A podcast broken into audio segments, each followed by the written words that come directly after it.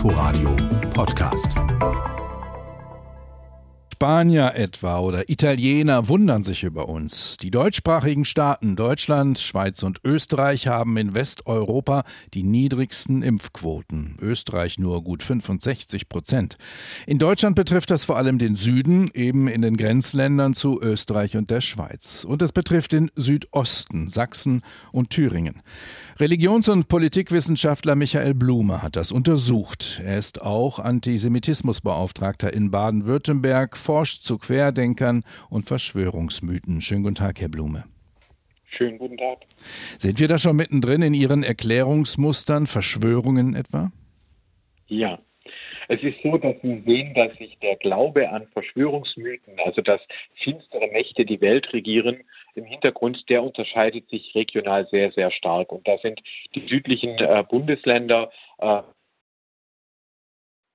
Ups. zum Teil auch Thüringen, aber auch die Schweiz und Österreich vorne mit dabei. In Italien ist es der nördliche Bereich, Südtirol.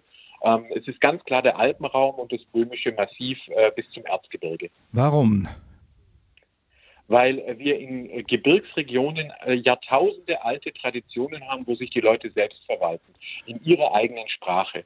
Es entwickelt sich da die Idee der Bünde. Ja, wir haben äh, in, der Schweiz entsteht eine der ersten Bundesrepubliken, dass sich die Leute selber zusammenschließen, Männer an der Spitze und selbst regieren wollen. Das ist noch nicht Gleichberechtigung und Demokratie, sondern das ist eine föderale Ordnung. Das ist eigentlich ja auch super, für sein eigenes Leben Verantwortung zu übernehmen. Aber es kann dazu führen, dass Leute dann sagen, ja, alles, was von da oben kommt, äh, die da oben, die in der Hauptstadt, das sind alles Verschwörungen, die wollen uns vergiften und es geht dann auch häufig in Antisemitismus über. Es ist also sowas wie ziviler Ungehorsam. Jetzt zeigen wir es denen da oben mal, wie Sie sagen. Ganz genau. Man empfindet die Zentrale als äh, Bedrohung, ja, die da in Berlin und die Merkel und äh, ja, wenn es dann auch noch eine Frau ist, dann, dann ticken die erst recht aus. Also sozusagen dieser Glaube daran, es gibt Verschwörungen und da stecken jüdische und äh, Frauen dahinter und, äh, und so weiter. Und dann äh, reagiert man mit Reaktanz, den will man zeigen. Ja, dann macht man wie in Bautzen geschehen eine, äh, eine, eine Polonaise und singt noch, wir haben hier die größte Infektionskette. Und das ist halt nicht witzig, weil es zum einen natürlich äh, die demokratischen Regeln angreift, angreift, aber auch die Menschen selber gefährdet. Also mit Verschwörungsmythen gefährden sich die Menschen am Ende auch selber. Und man hat ja gesehen in der deutschen Geschichte, wohin auch das führt. Also Verschwörungsglauben führt immer nur in den Abgrund und ich kann nur davor warnen. Sie hatten es eben am Beispiel der Alpen demonstriert. Ist das im südlichen Ostdeutschland, also Sachsen-Thüringen, derselbe Fall oder kommen da noch andere Punkte dazu? Ja, es kommt noch ein Punkt dazu, dass wir natürlich in allen postsowjetischen Staaten, also überall, wo der Kommunismus war, meine Eltern kommen selber aus der Region, äh, mein Vater ist geflohen und äh, hat die ganze Geschichte gemacht. Natürlich ist man dann ähm, äh, staatskritisch, das ist ja klar. Also Rumänien, Bulgarien, äh, die ganzen Staaten, wo quasi der Staat dann tatsächlich die Menschen unterdrückt hat, da gibt es natürlich diese Wut und da misstraut man auch den Medien, weil man sagt, die Zeitungen haben uns ja früher auch belogen. Ähm, und warum soll ich denen jetzt glauben? Und das kommt dann sogar in einigen Regionen äh, zusammen. Also da haben wir quasi einmal das böhmische Massiv, Erzgebirge und dann noch die postkommunistische Erfahrung. Äh, das trifft dann. Trotzdem sehen wir auch in den neuen Bundesländern, dass es einen riesen Unterschied gibt. Mecklenburg-Vorpommern im Norden ist äh, weit häufiger geimpft als zum Beispiel Sachsen und Thüringen. Also diesen Nord-Süd-Unterschied, den haben sie sowohl in den alten wie in den neuen Bundesländern. Wenn es in den südlichen, östlichen Bundesländern ziviler Ungehorsam gegen die zentralistische Autorität, sagen wir mal in Berlin, sein soll, das Gegenteil wäre Gehorsam. Und Gehorsam kann es ja auch dem eigenen Gewissen gegenüber gelten. Warum gibt es diesen Gehorsam meinem eigenen Gewissen gegenüber da offenbar weniger? Fehlt es da an Gemeinsinn? Ja, das ist genau der Punkt. Also ich habe das im Interview heute Morgen äh, bei der Süddeutschen hatte ich das formuliert als Ambivalenz der Freiheit.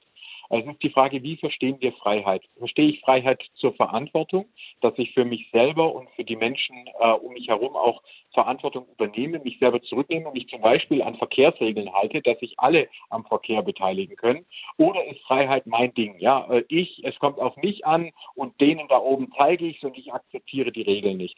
Das heißt also, Freiheit kann man immer positiv oder negativ auslegen. Und jetzt kommt es halt drauf an. Wir werden auch in Deutschland auf eine Impfpflicht zusteuern, wenn, äh, wenn wir sozusagen da das sabotieren. Und deswegen kann ich nur appellieren an alle, ähm, sich wirklich zu überlegen, eine Impfung äh, zu machen, nicht nur um sich selber zu schützen, sondern auch um die anderen zu schützen, dass wir nicht noch eine äh, Katastrophe.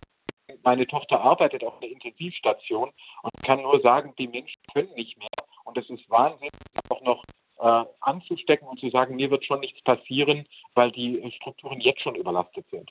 Ich hoffe, die Leitung hält noch für die letzte Frage. Herr Blume, was können wir daraus ableiten, wenn wir die Impfpflicht einführen würden? Was würde dann passieren in diesen Gebieten in Süddeutschland und in Südostdeutschland? Also verrückterweise würde sogar ein großer Teil der Leute sich daran halten, auch derer, die jetzt kritisch sind, weil äh, sie dann klare Ansage kriegen. Und wenn das nicht aus Berlin kommt, sondern von den Landesregierungen, wie es jetzt in Bayern so in die Richtung geht, äh, also sozusagen von den eigenen Autoritäten, würde man sogar mitgehen. Es funktioniert nicht, auf die Leute zuzugehen und zu sagen, sei doch mal lieb. Das funktioniert bei Leuten, die noch vernünftigen Argumenten zugänglich sind, aber nicht mehr bei den Radikalen.